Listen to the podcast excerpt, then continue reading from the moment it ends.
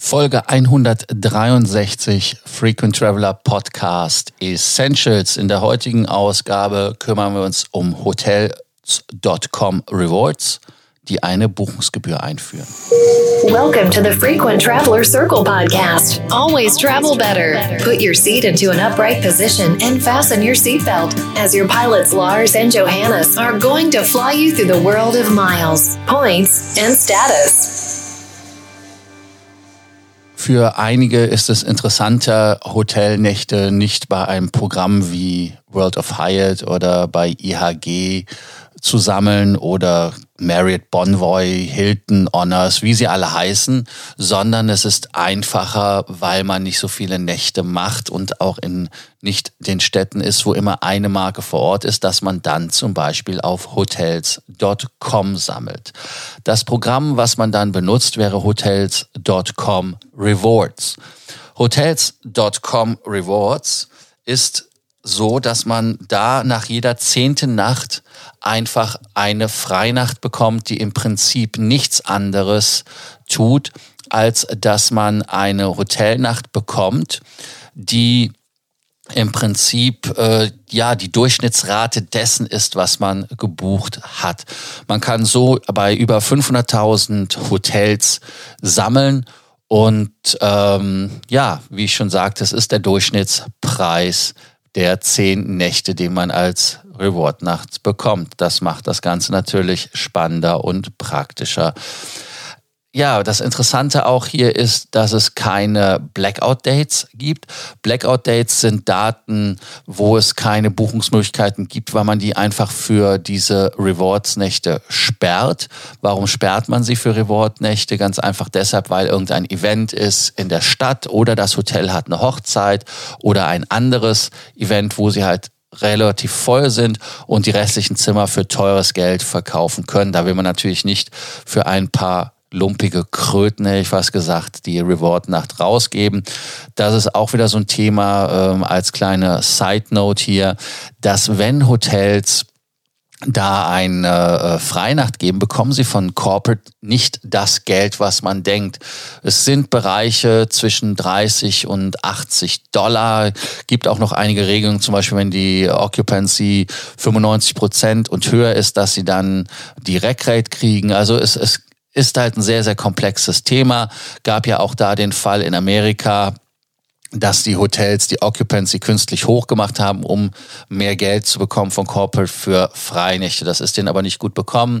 Die haben, das waren damals bei SPG noch, bevor sie zu Marriott gegangen sind. Da waren die Hotels in Palm Springs und in New York betroffen. Namen nenne ich jetzt nicht mal. Und die hatten dann ein Gerichtsverfahren, sind dann auch quasi unehrenhaft entlassen worden. Wieder zurück zu den Hotels.com Rewards. Ähm, sie sagen, sie haben 43 Millionen Mitglieder und äh, diese 43 Millionen Mitglieder können also wirklich diese Freinächte auch in den 500.000 Hotels, wo man sammelt, auch genießen, was natürlich super ist. Es sind dabei natürlich alle Hotelketten, weil wer verkauft nicht auf Booking.com? Es gibt Villen, Apartments, also da gibt es sehr, sehr viele Dinge, die man da benutzen kann. Wenn man wirklich nicht ähm, so viele Nächte verbringt, dann ist das in der Tat eine Alternative. Und es gibt dann auch die Möglichkeit, zum Beispiel mit dem Secret Price, ihr wisst das ja alle, man, man äh, hat da dann die Möglichkeit, ähm, dass man da dann sich überraschen lässt, welches Hotel und was dann auch ganz, ganz spannend ist in meinen Augen, weil man halt wirklich nicht unterwegs ist mit den Hotelprogrammen, dass man da auch unabhängig ist. Ja, äh, zurück zur Buchungsgebühr. Man hat eine Buchungsgebühr eingeführt. Die Höhe sind vier Euro. Kann man jetzt sagen, naja, ist ja nicht so viel, aber es läppert sich am Ende des Tages. Wenn man überlegt, 46 Millionen Mitglieder, äh, ja, jeder verbringt nur eine Nacht im, im Hotel, dann wisst ihr, wie viel vier Euro dann am Ende des Tages sind. Jetzt gibt es aber eine ganz andere spannende Geschichte. Man sagt jetzt einfach, dass man diese Buchungsgebühr wieder einkassiert, dass man dann bei den Buchungsgebühren diese vier Euro nicht nimmt. weil man über die App bucht. Deshalb heißt es im Text original, ab 27. November 2019 fällt für jede eingelöste Bonusnacht eine Gebühr in Höhe von 4 Euro an. Diese gilt aber nicht, wenn Sie die Übernachtung in der App einlösen. Also das heißt, damit da kein Missverständnis aufkommt, man muss nicht für jede Buchung, die man macht, diese Gebühr bezahlen, diese vier Euro, sondern es geht nur um die Freinächte. Wobei auch hier wieder vier Euro zahlen. Ist die Nacht dann wirklich frei? Ist die dann kostenlos? Eher nicht.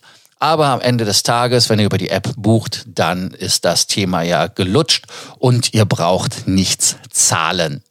Fazit. Ähm habe ich eigentlich schon alles gesagt. Für jemanden, der nicht viele Nächte in Hotels bringt, ist Hotels.com eine interessante Geschichte, weil es Flexibilität gibt über alle Gruppen hinweg.